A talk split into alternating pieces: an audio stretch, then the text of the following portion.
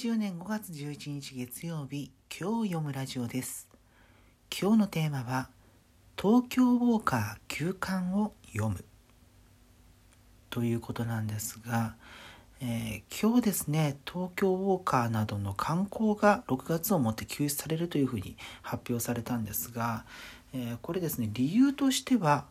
これウォーカープラスという東京ウォーカーなどのサイトによりますと、ウェブや SNS を使用した情報収集が主流となる中生活者の行動様式の変化に伴いメディアのデジタルシフトによる情報発信力の強化を図ることを考慮したものだと。で東京ウォーカー横浜ウォーカー九州ウォーカーこの3紙が6月20日の発売号をもって、えー、月間での定期観光を休止してそれ以降はウォーカープラスにて各エリアの最新情報を配信すると。で一方で東海ウォーカー関西ウォーカーについては観光を継続するということなんですが今新型コロナウイルスの感染拡大が起きているので6月号は6月発売号は観光を見送りその次の号の発売時期や形態については改めて決定するということです。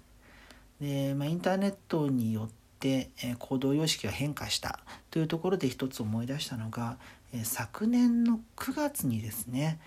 うん、交通新聞社というところが出している JR 時刻表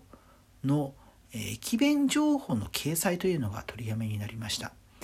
でこの理由についてですね J キャストニュースの記事があるんですけれどもそれによりますと当時交通新聞社出版元の交通新聞社の時刻情報事業部は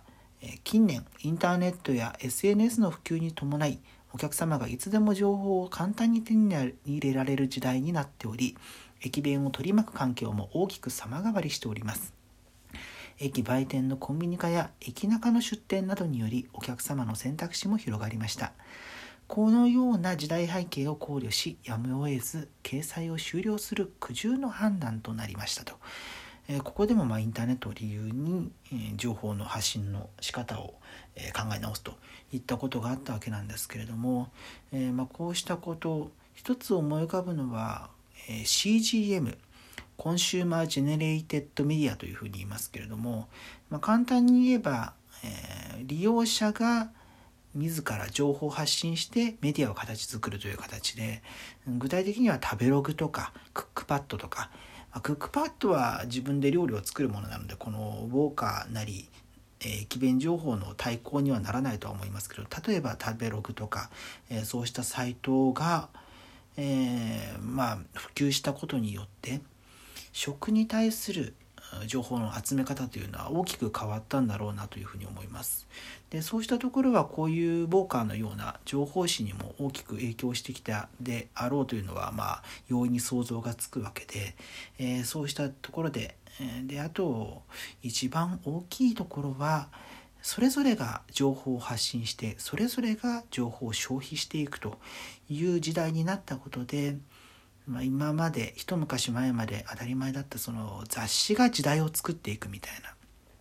えー、ところの価値観というのが変わりつつあるのではないかというのもあります。